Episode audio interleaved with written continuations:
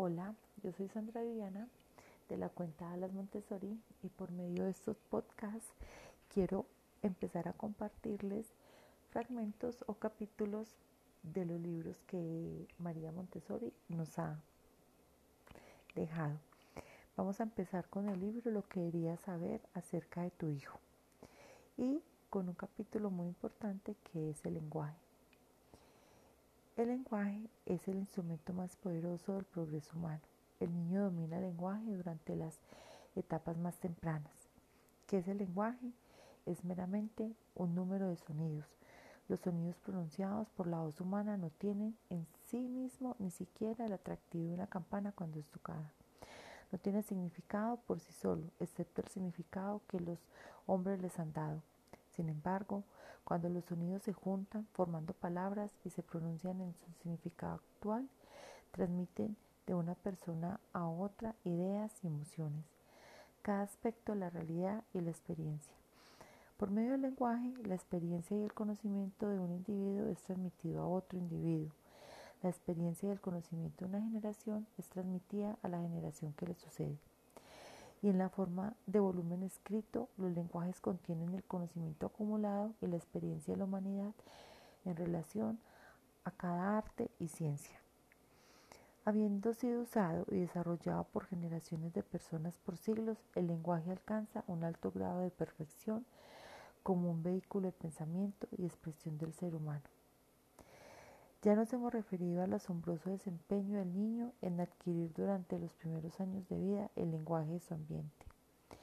Es notable que una de las primeras adquisiciones del niño sea el lenguaje, el cual será de máxima ayuda al niño en su futuro progreso y avance. Ahora mencionaremos unos hechos científicos acerca del lenguaje y su uso por el niño. Aquellos que han estudiado el tema han notado una gran desproporción entre la capacidad del niño de entender el lenguaje y su capacidad para expresarse en palabras habladas. Esto significa que el número de palabras que el niño entiende es mayor al número de palabras que usa para expresarse. Este es un hecho general acerca de la mente humana. La mayoría de nosotros hemos almacenado en nuestra mente más pensamientos de los que somos capaces de expresar y más palabras de las que podemos usar. Cuando este fenómeno ocupa la atención de los científicos, ciertos descubrimientos se hicieron en el campo orgánico. Se descubrió que hay dos centros en el centro relacionado con el lenguaje. Uno de los centros receptivos en el cerebro que graba la palabra hablada y el otro es el centro motor que opera cuando hablamos. La existencia de los dos centros separados fue dada primero como una explicación para la desproporción entre la cantidad de palabras guardadas por el centro receptivo y aquellas emitidas por el centro motor. Aquí hay otro hecho relativo al desarrollo del lenguaje. El desarrollo del lenguaje en un niño no es gradual o uniforme. Hay una pequeña adquisición y luego una pausa, y repentinamente aparecen grandes adquisiciones. No podemos decir que hay irregularidades en el desarrollo, sino que hay una ausencia de gradualidad. Alrededor de los seis meses después del nacimiento, despiertas una mañana y escuchas al niño haciendo ruidos, pronunciando las mismas sílabas como ma, ma, ma. Para llegar a sílabas como las anteriores, ha habido una larga preparación, la cual comenzó casi con el nacimiento en sí. A la edad de un año aparece la primera palabra real hablada por el niño. Por la primera palabra queremos decir la primera palabra que usa el niño para asignar a una persona u objeto. Entre los seis meses, cuando el niño pronuncia la primera sílaba, y los doce meses, cuando pronuncia la primera palabra real, hay una gran cantidad de atención, observación, imitación y trabajo muy intenso, terminando con la primera victoria lingüística en forma de la primera palabra articulada. Después de los siguientes seis meses sucede otra, otra cosa importante. Alrededor de los 18 meses el niño empieza a usar sustantivos o los nombres de cosas como mesa, perro, pan. El niño parece haber descubierto que todo alrededor de él tiene un nombre y toma especial interés en las cosas alrededor de él, particularmente en sus nombres. Tres meses después, que el niño usa algunos sustantivos, como describimos anteriormente, empieza a usar un gran número de palabras. Podemos decir que hay una explosión real de palabras.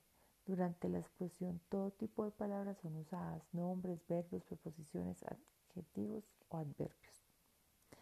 Dentro de algunos meses después de la explosión de palabras hay una explosión similar de oraciones. El niño empieza a usar toda clase de oraciones. Ha aprendido a juntar una palabra con otra palabra para formar una oración y es capaz de hacer oraciones para expresar casi toda variedad de pensamientos. Este gran aumento de victorias lingüísticas le lleva al niño dos años y medio de edad aproximadamente.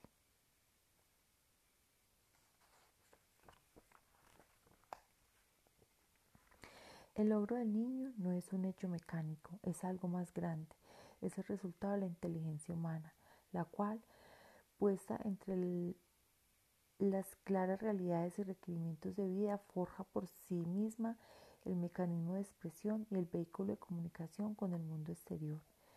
Alrededor de dos años y medio, el niño ha dominado un lenguaje, el cual, para el propósito de recibir ideas de otros expresar sus propias ideas, es un medio tan satisfactorio como tal vez un idioma extranjero aprendido por un adulto después de 20 años de un laborioso estudio. Conforme el niño crece, este medio se desarrolla en intensidad y, y extensión. Pero para motivos prácticos se puede decir que a los cuatro años y medio de edad, una conquista del ambiente lingüístico del niño está casi completa. Pero afortunadamente para la humanidad, el niño está dotado de un maravilloso poder que los adultos no poseen, ser capaz de comprender el lenguaje, absorber del ambiente y hacerlo un medio satisfactorio para expresar sus ideas y recibir ideas de otros en los primeros años de vida. El niño en este modo, un colaborador de primera importancia en la formación de la civilización. Podemos decir que el niño es la base misma de la civilización. Sería casi inútil para el hombre poseer inteligencia si no tuviera el poder de expresión que el niño adquiere por sus propios esfuerzos. No debemos olvidar que hay un mundo de diferencia entre un objeto rígido como una cámara y un ser inteligente como el niño. El niño, mediante la asimilación y la posición del lenguaje, construye la base y levanta los andamios para la siempre creciente estructura del progreso humano. Muchas gracias. Es todo por hoy.